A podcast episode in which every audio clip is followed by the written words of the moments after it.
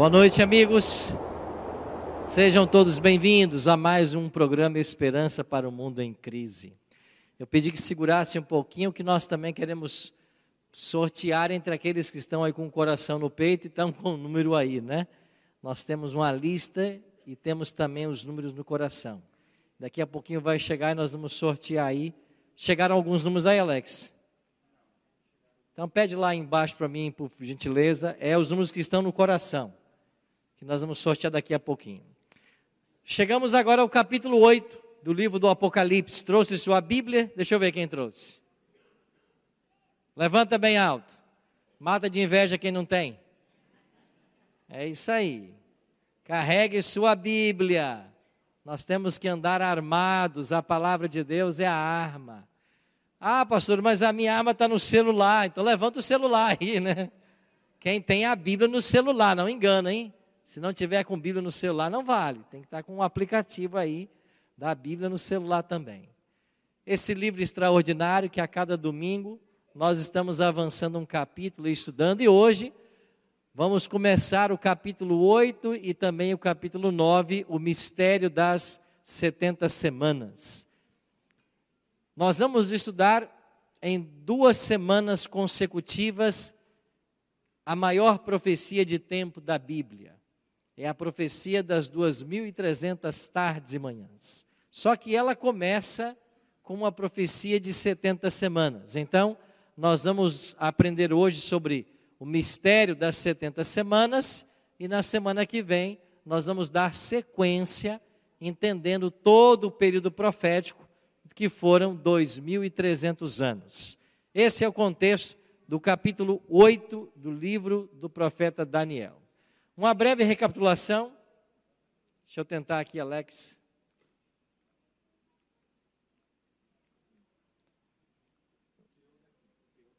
Sim, mas Deixa eu ver se está indo.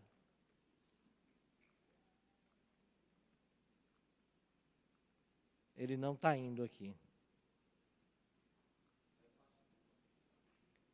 Tenta corrigir ele para mim aqui. Pastor, me ajuda a ver se ele funciona aí. Tenta corrigi-lo. Vimos semana passada a respeito do chifre pequeno, estão lembrados? Quantas características estudamos semana passada? Quatro. Quais foram as quatro características? Aí. Quem vai se lembrar? Ah, tem gente aí que está afiado, né? Obrigado. Chegaram alguns números aqui. Estudamos que esse chifre pequeno, quando ele se, se levanta, ele arranca a três pontas. Isso quer dizer que das dez tribos bárbaras, ele arrancou três. Quais foram as tribos que ele arrancou? Érolos, Vândalos e Ostrogodos. Vimos também que esse poder tinha olhos como de homem e uma boca que falava com insolências e blasfêmias. Vimos aqui o que é blasfêmia à luz da Bíblia e tantas outras coisas. Então, estudamos sobre a identidade do chifre pequeno na semana passada. Daniel 7, 28, quando terminou o capítulo 7, Daniel guardou essas coisas no coração. Os pensamentos dele se turbaram, ele ficou preocupado com a visão, mas guardou as coisas no coração.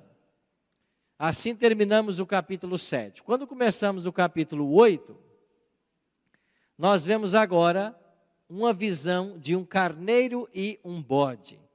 E é a partir dessa visão do capítulo 8 que nós vamos introduzir o tema da maior profecia da Bíblia. Mas antes, porém, eu tenho mais dois brindes para dar aqui quem está aí com o número no coração? 3541.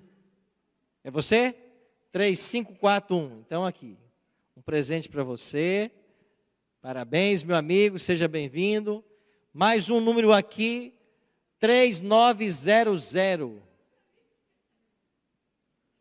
Você ficou feliz, né, por ele, né, aqui, ó. 3900. Que bom. Guarde o seu coração, que nós vamos ter mais brindes depois para vocês. Então, hoje vamos avançar com a visão do capítulo 8, um carneiro e um bode. Mas antes de avançarmos no estudo da Bíblia, o que nós vamos fazer? Nós vamos orar. Por que orar? Porque esse livro é um livro sobrenatural, é o livro de Deus. E toda vez que a gente estuda a Bíblia, nós precisamos da iluminação do autor da Bíblia. Quem é o autor? Não, quem é o autor? Espírito Santo. Foi o Deus Espírito quem escreveu esse livro. Ele é o autor. Ele usou 40 homens, né? 40 pessoas, mas ele é o autor por detrás de cada escritor. É por isso que Pedro diz assim, né? 1 Pedro 1, 21. Porque nunca jamais qualquer profecia foi dada por vontade humana. Entretanto, homens santos falaram da parte de Deus, movidos por quem? Pelo Espírito Santo. Então, é o Espírito Santo que a gente convida para estudar a Bíblia. E três palavrinhas que você deve aprender rapidamente. São conceitos teológicos importantíssimos para nós: revelação, inspiração e iluminação. Já ouviu falar disso, né? De uma forma bem simples. O que, que é revelação? Deus aparece para o profeta e entrega uma mensagem entrega um conteúdo. Isso é revelação.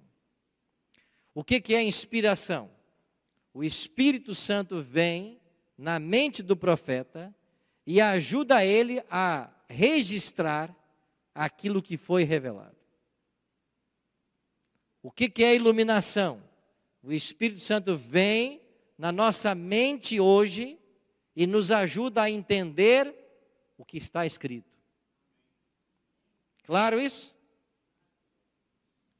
Então Deus apareceu a Moisés e disse assim: Moisés, eu criei o mundo. Criei em seis dias. No primeiro dia fiz a luz, no quarto os astros, no sexto o homem, no sétimo descansei. Isto é revelação. Aí Moisés recebeu ordem de escrever. Quando Moisés pegou a caneta e o, o livro para escrever, o Espírito Santo veio e, ilumin, e inspirou Moisés a escrever o que ele escreveu. Moisés não estava lá na semana da criação. E como que ele deu cada detalhe do que foi criado? O Espírito Santo o inspirou. E a palavra inspiração quer dizer ter o Espírito dentro. Em latim é isso. Uma pessoa inspirada, ela tem o Espírito dentro. Hoje nós vamos estudar o livro de Daniel. Nós precisamos de revelação? Precisamos? Não. Revelação é para quem? Para Daniel, para o profeta. Nós precisamos de inspiração? Não. Inspiração é para o profeta, quando ele foi escrever nós precisamos de quê? Iluminação para entender a revelação que foi escrita. Então, você, quando for orar por um pregador, nunca ore assim: inspire o pregador, revele ao pregador. Não, isso não acontece. Ilumine o pregador, ilumine o professor, ilumine a mente da igreja, para nós entendermos o que está revelado.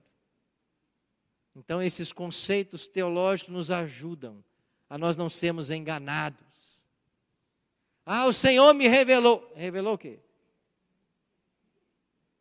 Deus não revela nada para você. O que Deus quis revelar, Ele colocou aonde? Aqui, ó. Deus pode falar com você. Deus pode te dar conselhos. Deus pode até te dar uma visão, um sonho. Mas revelação no sentido pleno só é dada ao profeta canônico. A nós não. Certo? Nós temos que orar é por iluminação. Bom, depois desse, dessa larga introdução, vamos orar. Pedindo o quê? Iluminação. Nosso Pai querido, muito obrigado por estarmos em tua casa mais uma vez, para entendermos o que está escrito pelo profeta Daniel há 2.600 anos no passado, precisamos que teu Espírito ilumine a nossa mente para compreendermos aquilo que foi revelado. E que ao compreendermos a tua vontade nessa noite, tomemos uma firme decisão de estarmos ao teu lado. Tomemos uma decisão de te servir em espírito e em verdade. Nos prepara, Pai, a todos para o estudo da tua palavra agora. Oramos em nome de Jesus. Amém. O capítulo 8 de Daniel começa com a visão de um carneiro e um bode. Vamos entender melhor esse assunto. A gente paga tão caro nesses aparelhos e de repente, né? Daniel 8:1. No ano terceiro do reinado do rei Belsazar, eu, Daniel, tive uma visão. No ano terceiro de Belsazar. Estamos falando aproximadamente do ano 553 antes de Cristo. Eu já disse semana passada que os capítulos de Daniel, eles não estão numa ordem cronológica. Você vai perceber que o capítulo 8, nós estamos voltando a um tempo anterior ao capítulo 5. Porque no capítulo 5 você tem a queda de Babilônia, quando Belsazar era rei. E agora nós estamos falando de uma visão ainda no terceiro ano do reinado de Belsazar. Então levantei os olhos e vi, e eis que diante do rio estava um carneiro, o qual tinha dois chifres, e os dois chifres eram altos, mas um mais alto que o outro, e o mais alto subiu por último. Quem representa esse carneiro na profecia do capítulo 8? Nós entendemos que esse carneiro é símbolo da Medopérsia. E esses dois chifres, os dois líderes do império Medo e do Persa, que se uniram para derrotar Babilônia.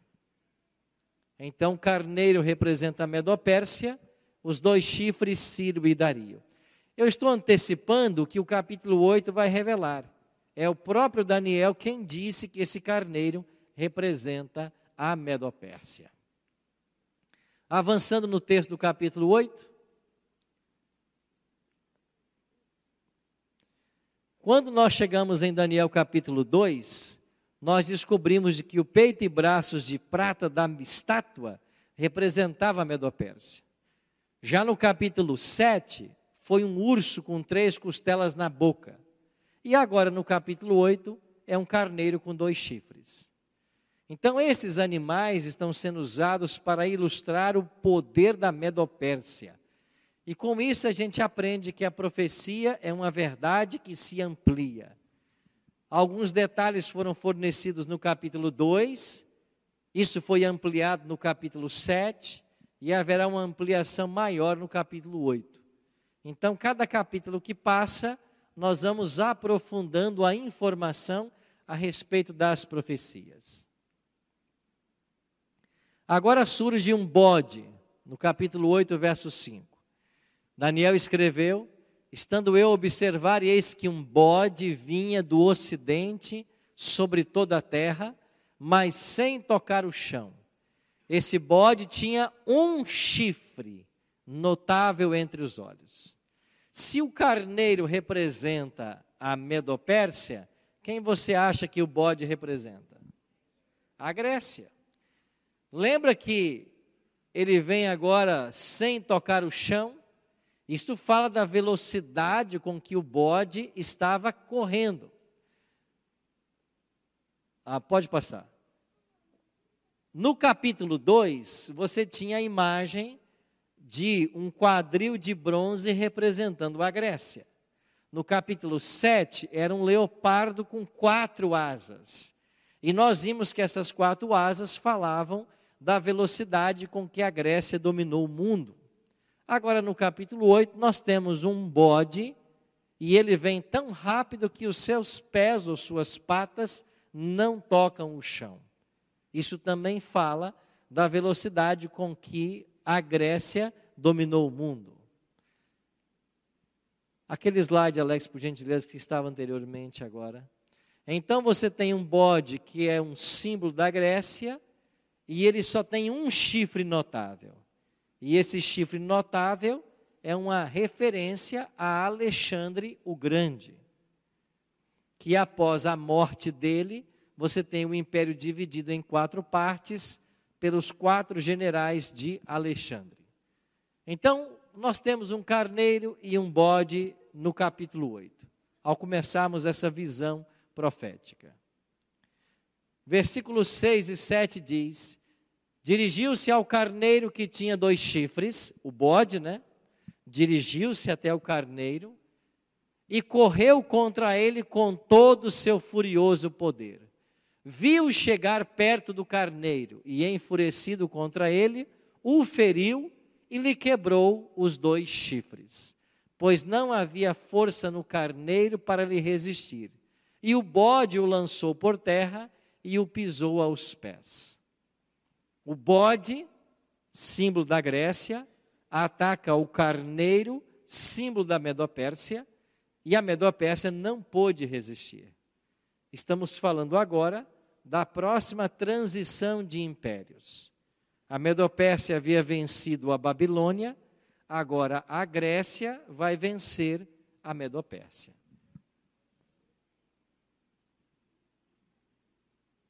E esses animais então estão simbolizando estas profecias.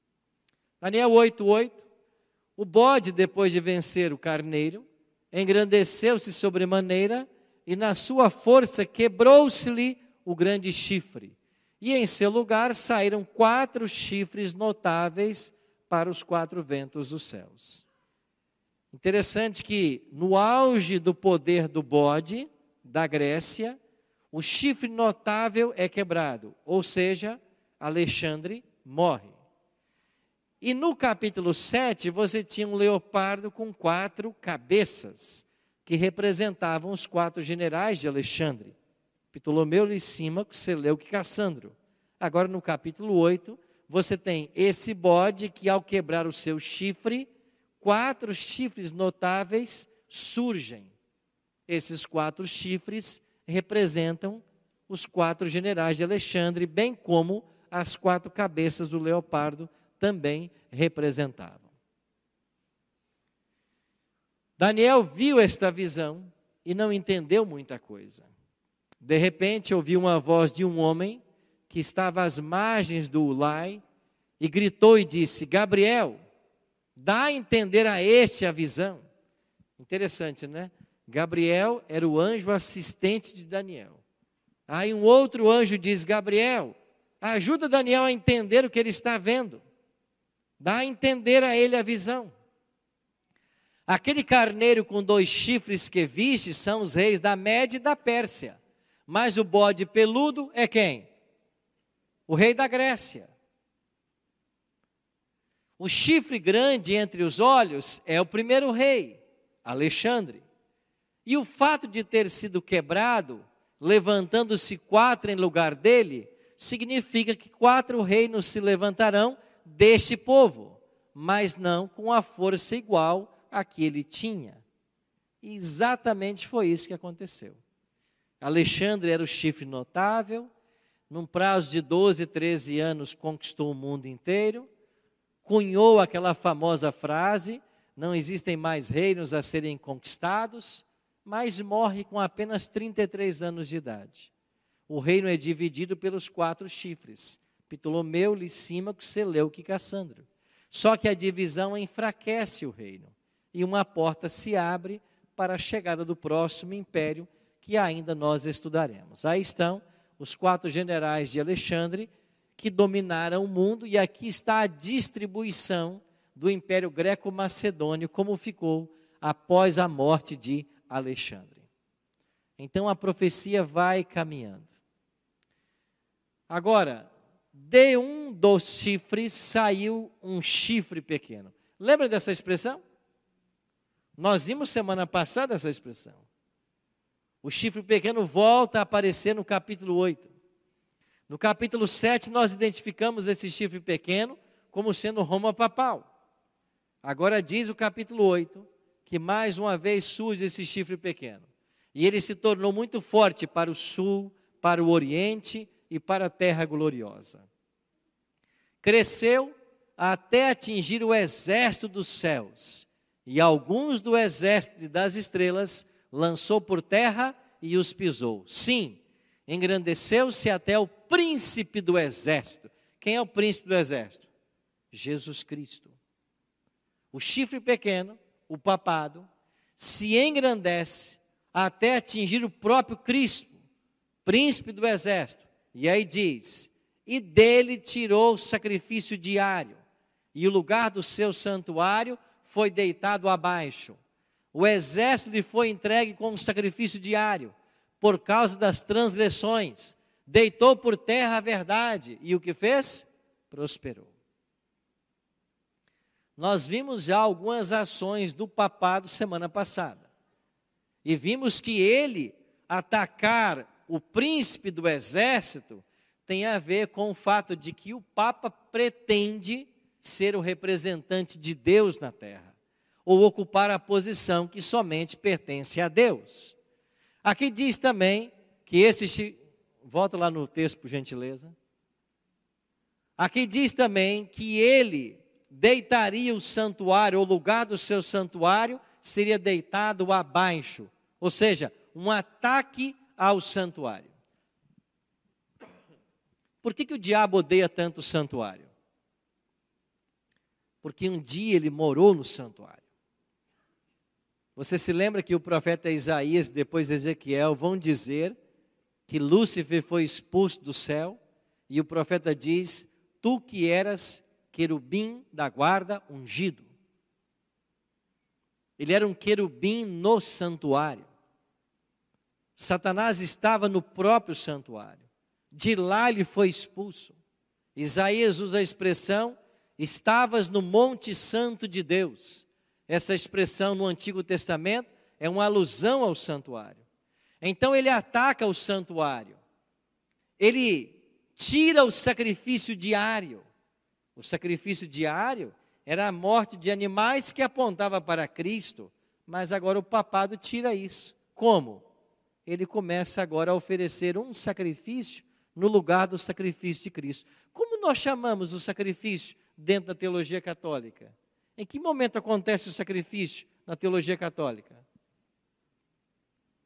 Na missa. Então, quando a igreja celebra a missa e o corpo de Cristo é partido, e o seu sangue também, porque ali você tem o símbolo do corpo e do sangue, a hóstia e o vinho.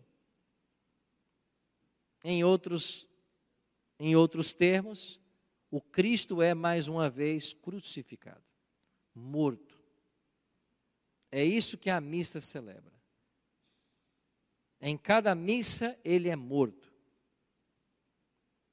A isso a igreja denomina transubstanciação. O que é a doutrina da transubstanciação? Na hora da missa, aqueles emblemas não são símbolos. Eles se tornam no próprio corpo de Cristo. O pão transubstancia-se em carne e o vinho transubstancia-se em sangue. É por isso que ele morre de novo. E sabe o que mais ensina a teologia? que se o sacerdote tem o poder de matar o Cristo, ele é maior do que o próprio Cristo. É por isso que ele mata o Cristo em cada missa. Procure conhecer mais sobre essa, esse ensino da transubstanciação. E você vai perceber a aberração que é ensinar que em cada missa Cristo morre. Porque a palavra de Deus diz que ele morreu uma vez por todas e não morrerá novamente. Foi uma única morte toda suficiente.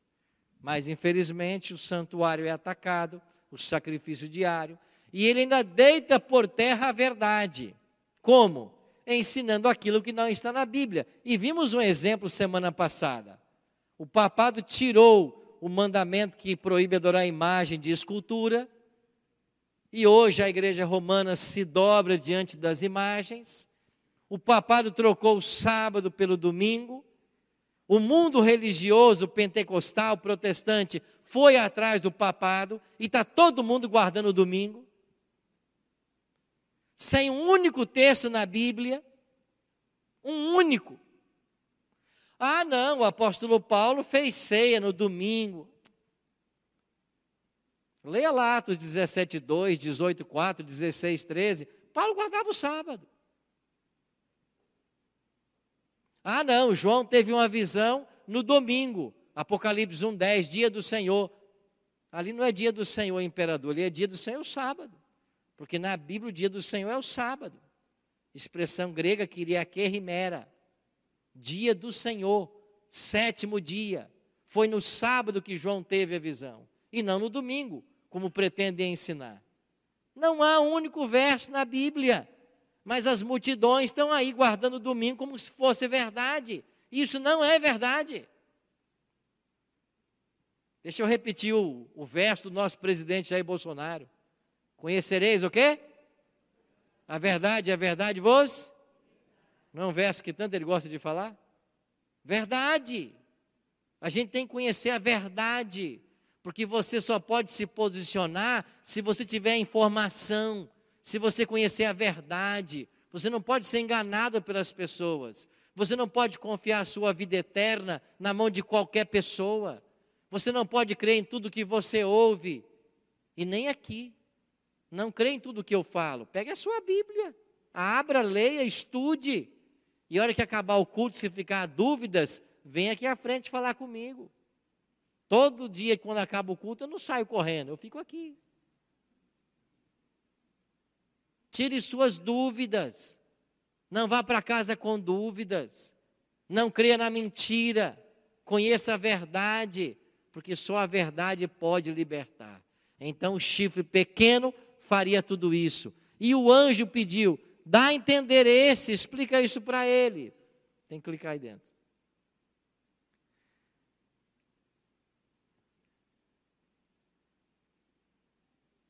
Pode, deixa eu passar aqui.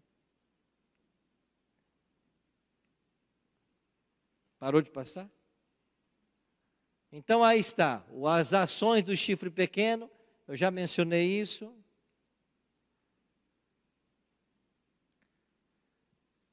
Já vimos também que há um santuário no céu.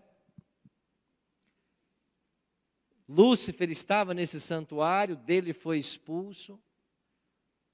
O sistema papal tenta atacar esse santuário.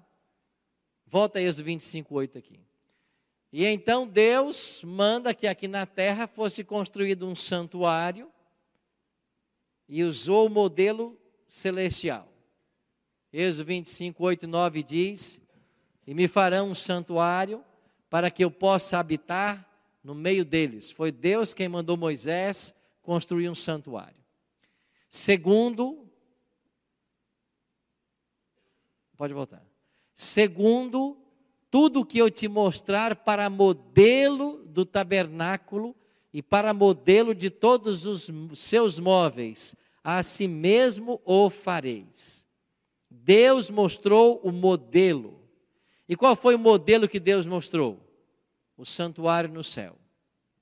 Então, o santuário terrestre, quando ele foi construído, ele estava seguindo um modelo celestial. É claro que não nas suas dimensões, porque quando você vai para o Apocalipse e estuda sobre o santuário de Deus, você aprende que tem milhares de anjos ao redor do trono de Deus. E milhares de anjos não cabem num tabernáculo que tinha 60 metros de comprimento e 30 de largura. Certo? É um modelo, mas não é um modelo perfeito. É uma cópia, assim como uma sombra. É, essa é uma expressão que a Bíblia usa, né? O santuário era uma sombra das realidades vindouras. E se eu estou aqui na frente desse projetor, por exemplo, e aparece aqui a minha sombra, você há de convir que essa sombra não apresenta ali um sistema linfático, um sistema cardiovascular, um sistema respiratório, um sistema digestivo. A sombra é apenas um glimpse, né, uma ideia do que é na realidade. A realidade é muito mais complexa. Então, o santuário celestial é enorme. Não pense que lá também tem uma cortinazinha e Cristo ficou aqui até 1844 e depois ele passou para aqui. Não, Deus é onipresente. Não tem a ver tanto com compartimentos, tem a ver com funções. Ele é sacerdote, depois ele é sumo sacerdote. Então o santuário é maior do que tudo que nós podemos imaginar. E Deus mandou que esse santuário fosse construído. Aí estavam os móveis dentro do santuário. Tudo apontava para Deus, para o ministério de Cristo no santuário celestial. Havia o serviço diário. Todos os dias, dois cordeiros de um ano cada eram oferecidos continuamente. Eu já expliquei isso para vocês: que morria um cordeiro nove da manhã, outro três da tarde. E esses cordeiros eram oferecidos pelo próprio santuário. E esses cordeiros, eles tinham duas funções: primeiro para o israelita que estava longe do santuário e para os pobres que não tinham animais para sacrificar. Por isso o santuário providenciava esses dois cordeiros. Então você tinha aí o serviço diário, o sacerdote todo dia recebia os pecadores, os animais eram mortos e ele ia lá no, no santo e colocava o sangue dos animais nos chifres do altar de incenso, diante do véu, mas ele não passava o véu, ele não entrava no Santíssimo. E uma vez por ano, no décimo dia do sétimo mês, o sumo sacerdote, e aqui vem a conexão com o capítulo 8. O sumo sacerdote se preparava para o dia da expiação para o dia do juízo, décimo dia do sétimo mês. E o sumo sacerdote primeiro tinha que oferecer um animal para o seu próprio pecado. E qual era o animal que o sumo sacerdote matava no dia da expiação pelo seu pecado? Carneiro. Ele matava um carneiro pelo seu pecado. E qual é o animal que morria para o sacrifício, para perdão do pecado do povo no dia da expiação? Bode. Lembra? Dois bodes eram levados à presença do sumo sacerdote, ele lançava a sorte, um morria, o outro ia para o deserto. Então, na Bíblia, a única cerimônia que reúne um carneiro e um bode era no dia da expiação. Você entende por que agora Daniel viu um carneiro e um bode no capítulo 8? É porque o anjo está querendo trazer à mente de Daniel o dia da expiação. Daniel, você viu um carneiro? Viu um bode? Lembra desses animais? Eles morriam no dia da expiação. Então, os animais do capítulo 8 não estão aí por acaso eles foram pinçados das festas israelitas, do dia da expiação. Era a única festa em que um carneiro e um bode morriam no mesmo dia. Então, o capítulo 8 introduz esses dois animais para falar do dia da expiação. E então, o capítulo 8 diz que esse sumo sacerdote fazia o sacrifício pelo povo, era um dia de juízo, Pode passar, Alex, para frente aqui. O povo era perdoado, mas que isto seria atacado agora pelo chifre pequeno. Como que o chifre pequeno ataca? Eu já falei um pouquinho para vocês. Pode voltar? Ele ataca fazendo um sistema falso. Ele ataca tentando falsificar os elementos do santuário. Não sei se você nunca já, já pensou nisso ou nunca pensou, mas veja. Quem é que até hoje mantém vestes de sacerdote? A igreja romana. Qual é o título do líder religioso na igreja romana? Sacerdote. O mesmo do santuário. As vestes uma veste peculiar do sacerdote. Em Israel, o pecador, quando pecava, tinha que ir até o sacerdote. E o que ensina a igreja romana hoje? Quando alguém peca, tem que ir a quem? Ao sacerdote. Aí o sacerdote celebra a missa. E na missa ele mata o cordeiro. O que você está percebendo? Que a igreja romana manteve todo o sistema do santuário do mesmo jeito, manteve. aquilo que a Bíblia diz que foi cancelado na cruz, a igreja continua. A igreja romana continua a ensinar, continua a pregar. Então é um sistema falso. E quando Daniel tomou ciência dessas coisas, ele faz uma pergunta, agora é Daniel 8,13, né? Ele pergunta assim: escuta, até quando vai durar essa situação toda? Até quando durará a visão do sacrifício diário, da transgressão assoladora, visão na qual é entregue o santuário e o exército, a fim de serem pisados? Até quando esse chifre pequeno vai blasfemar contra o Deus do céu? Até quando o chifre pequeno vai deitar por terra a verdade, vai a mentira prosperar? Até quando? E aí vem a resposta. Daniel 8,14. Ele me disse: Até quando? Até 2.300 tardes e manhãs e o santuário será purificado. Daniel, sabe quando vai acabar isso tudo? quando se passarem 2.300 tardes e manhãs. Tarde e manhã quer dizer um dia. Em profecia, cada dia representa um ano. Então o anjo diz para Daniel: quando se passarem 2.300 anos, isso vai ser resolvido. Então chegamos agora ao coração do capítulo 8, a mais longa profecia da Bíblia, que vamos estudar a primeira parte agora e a segunda domingo que vem. A primeira parte, 70 semanas. O anjo vem para Daniel e diz assim: Daniel, desses 2.300 anos que terão que se passar para que o santuário seja purificado, nós vamos separar 70 semanas para você, para o teu povo. Então tá aí, ó. 70 semanas estão determinadas sobre o teu povo Daniel 9, 24. A palavra determinada aqui é a tradução de uma palavra hebraica que significa, da palavra hebraica, chatá. O que, que é o hebraico chatá? Quer dizer cortar, separar.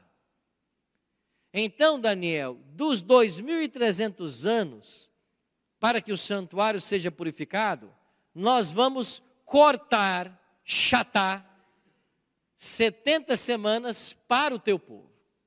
70 semanas somam 490 anos. Porque cada semana tem sete dias, 7 vezes 7, 49.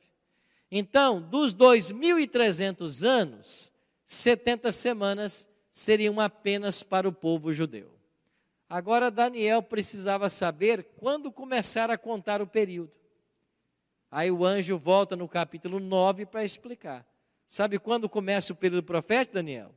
Sabe e entende. Desde a saída da ordem para restaurar e para edificar Jerusalém. Então, quando sair esta ordem, é que o período profético vai começar a ser contado. E quando esta ordem sair, nós vamos viajar até ao ungido, ao príncipe. Quem é o príncipe em Daniel? Jesus. Quem é o ungido em Daniel? Jesus. A palavra ungido quer dizer também Messias.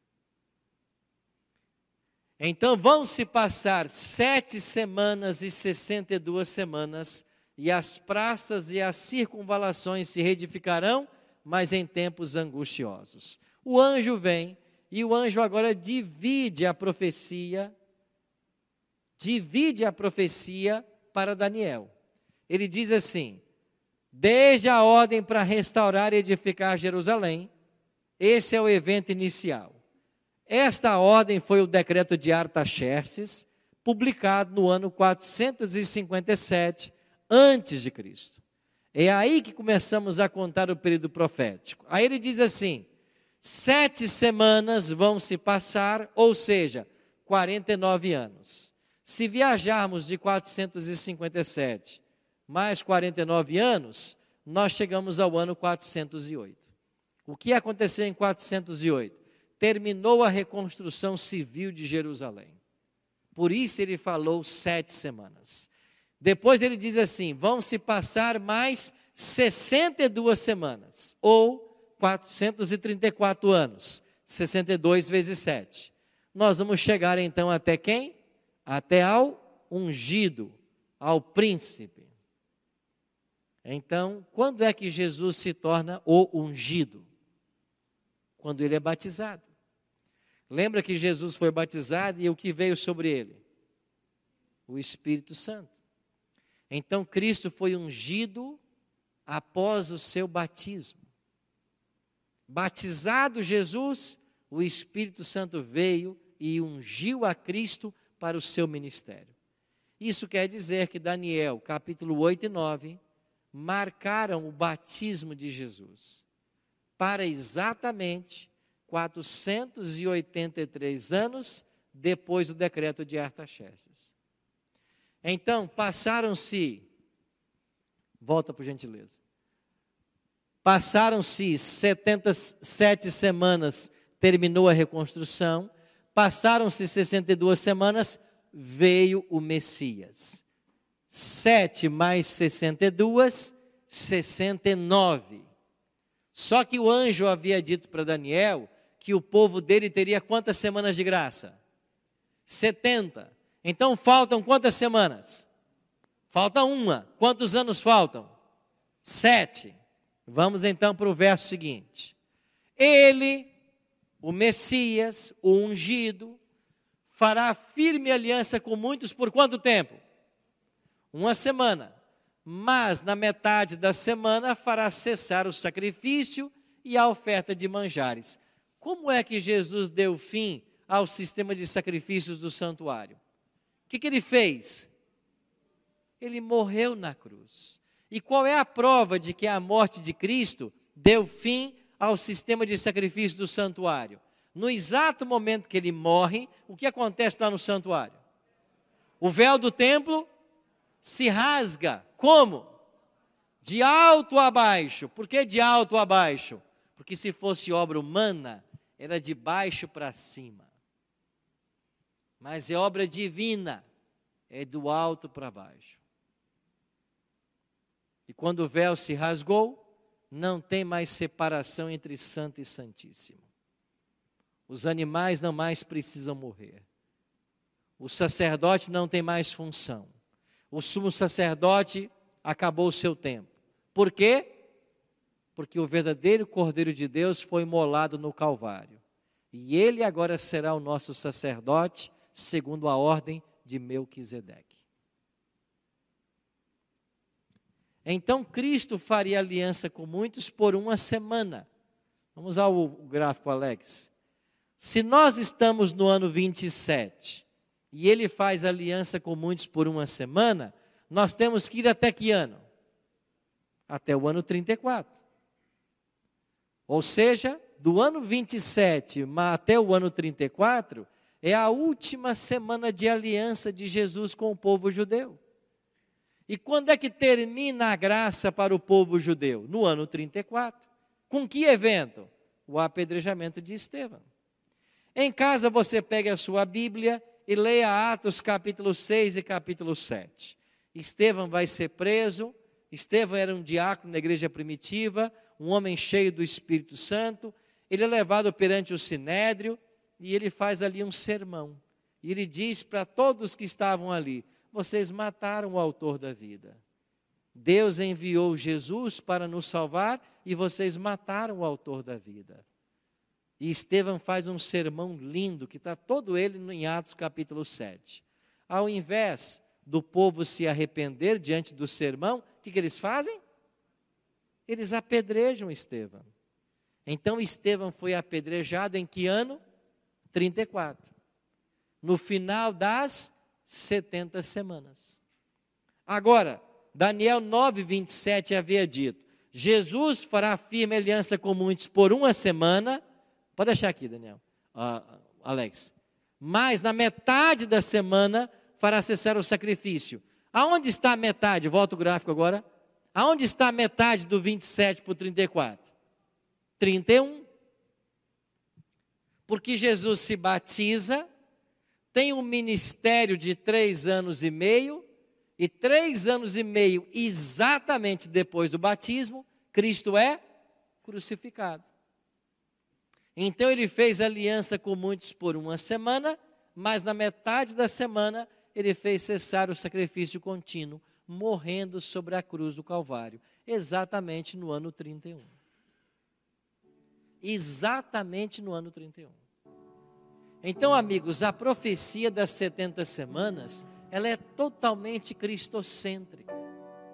Ela aponta para a última obra de Deus em favor da nação judaica.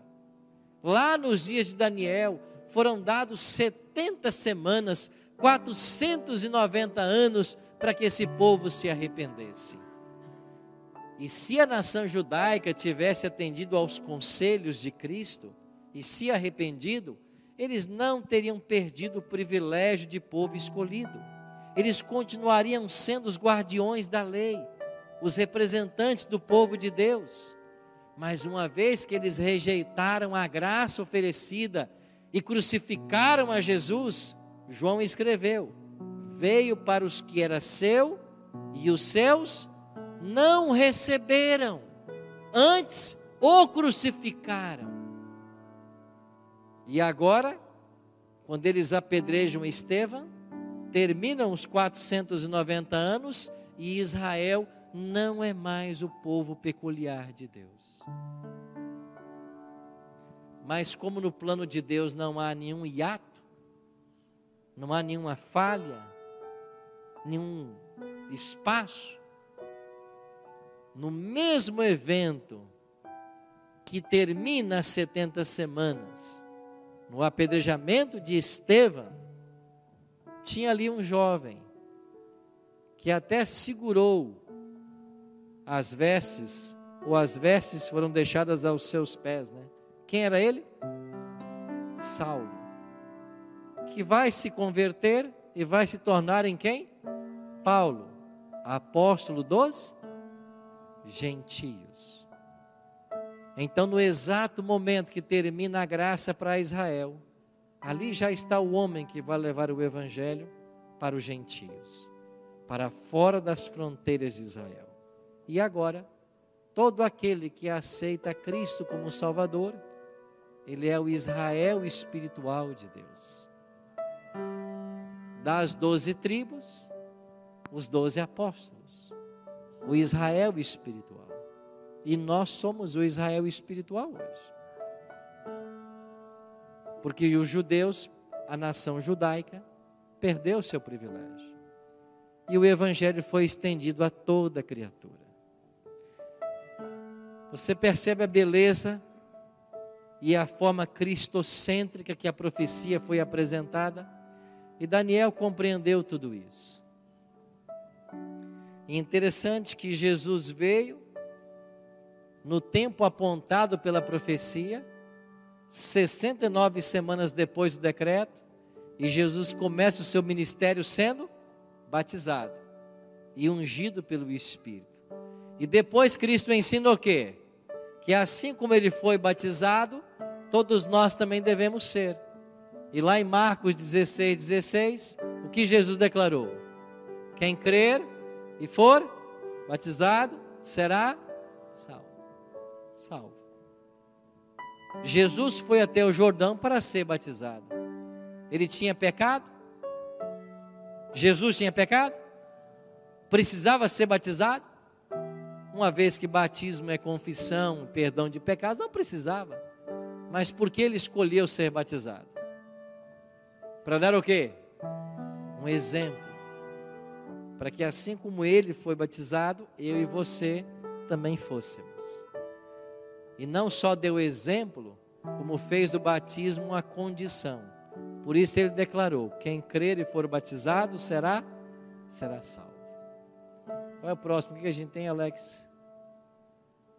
Como é que as igrejas fazem batismo hoje? Algumas derramam água na cabeça, outras aspergem e outras imergem. Dessas três formas, qual é a fórmula bíblica? Imersão, terceira forma. Só existe batismo na Bíblia por imersão. E o que é o batismo por imersão? nós somos nós morremos para o pecado, somos sepultados para a velha vida e nascemos como nova criatura. Paulo diz que agora nós somos um novo ser em Cristo. As coisas velhas já passaram, e eis que tudo se fez novo. Amigos, Cristo veio a esse mundo morrer no meu e no seu lugar. Deu-nos um exemplo para que nós seguíssemos suas pegadas. E é por isso que nessa noite eu queria perguntar e convidar você. Temos estudado a Bíblia todos esses domingos à noite. Você está com o coração aí no peito, né? Mas eu queria convidar você nessa noite a entregar esse coração para Jesus. Pastor Emerson vai colocar esse banner. Pode ser aí embaixo mesmo, pastor Emerson. Aqui, aí, aí mesmo, está ótimo.